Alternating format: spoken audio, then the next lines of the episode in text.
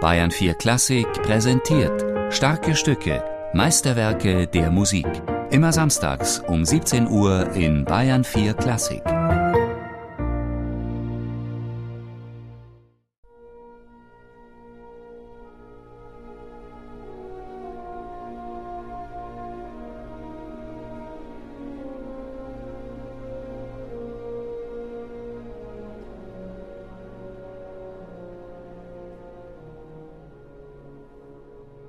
Raus aus der Stadt.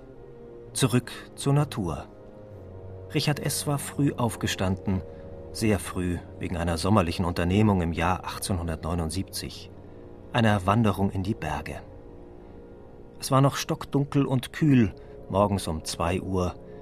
Die spärlich flackernde Flamme einer Laterne wies den Weg auf den Heimgarten, 1790 Meter über Null. Einen Gipfel bezwingen im Voralpenland, das Farbspiel der Natur erleben, vom Dunklen zum Hellen. Die Sonne geht auf.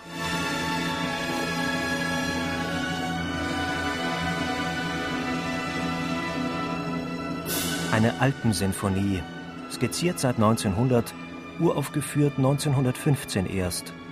Ein sperriger sinfonischer Koloss, irgendwo zwischen Naturidyll, tönender Weltanschauung und Künstlertragödie. Ihr geheimer Held war Otto Stauffer, Maler aus der Schweiz. Ein Naturbursche war er, ein Gipfelstürmer, der unglücklich verliebt unter merkwürdigen Umständen ums Leben gekommen war durch eine Überdosis Schlafmittel. Eine Tragödie. Protokoll einer Gipfelbesteigung, vertont von Richard Strauss.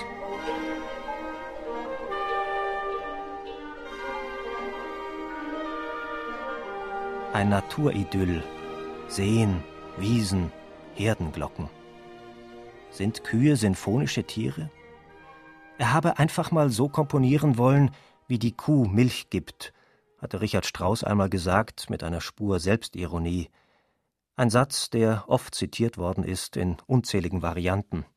Ein Glas Bier vertonen oder Besteck, Alltagsgegenstände, Banales, Triviales. Ist die Alpensinfonie also eine klingende Reportage, ein Film ohne Bilder? Ein krachendes Konzertsaalspektakel bloß?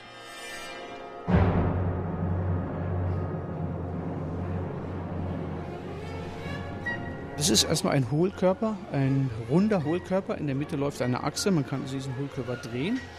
Außen herum sind hier so eine Art Lamellen aufgebracht und darüber ist ein simples Tuch gespannt.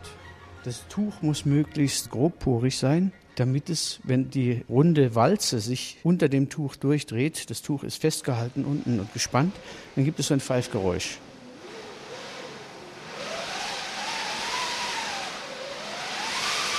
Freddy Müller, Schlagzeuger der Berliner Philharmoniker, über ein ungewöhnliches Instrument, eine Windmaschine. In der Karajan-Ära, da wurden diese Dinge elektronisch gemacht. Und dann hatte ich einfach nur so einen Regler zu bedienen. Das ging auch einmal ganz daneben in Paris. Da hat er die Bühnenarbeiter so verärgert. Und als das Konzert war und ich saß da an diesen Reglern und habe dann geschoben und gemacht und gezogen, da kam überhaupt nichts. Da haben irgendwelche Leute, die da sauer waren, haben einfach einen Stecker rausgezogen. Das kann bei so einem Teil nicht passieren. Das hat so einen Meter mal anderthalb Meter und ist ein Blech, was lese ich hier, 0,8 Millimeter. Wenn man das schüttelt, entsteht auch so ein ganz spezielles Geräusch.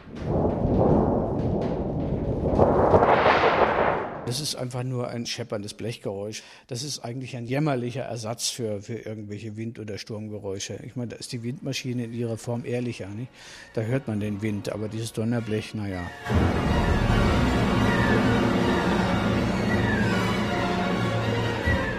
Windmaschine und Donnerbleche. Ein Griff in die Klamottenkiste musikalischer Knalleffekte. Sind es bloß tönende Bilder, die da gereiht werden? Sonnenaufgang, Alm, Wasserfall, Gipfelblick? Bilder, sinfonisch bunt ausgemalt, sie verweisen auf Bilder hinter den Bildern, auf Philosophisches.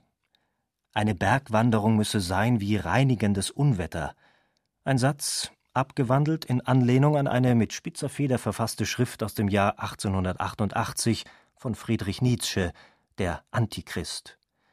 Man müsse geübt sein, auf den Bergen zu leben, das erbärmliche Zeitgeschwätz von Politik und Völkerselbstsucht unter sich zu sehen.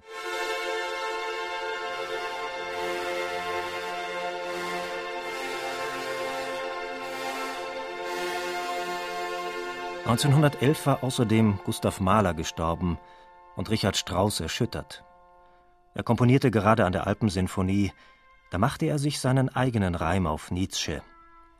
Die deutsche Nation könne nur durch die Befreiung vom Christentum neue Tatkraft gewinnen, sittliche Reinigung aus eigener Kraft, Befreiung durch die Arbeit, Anbetung der ewigen, herrlichen Natur. Das Werk sollte Antichrist heißen, ein Titel, den Strauß später widerstrich.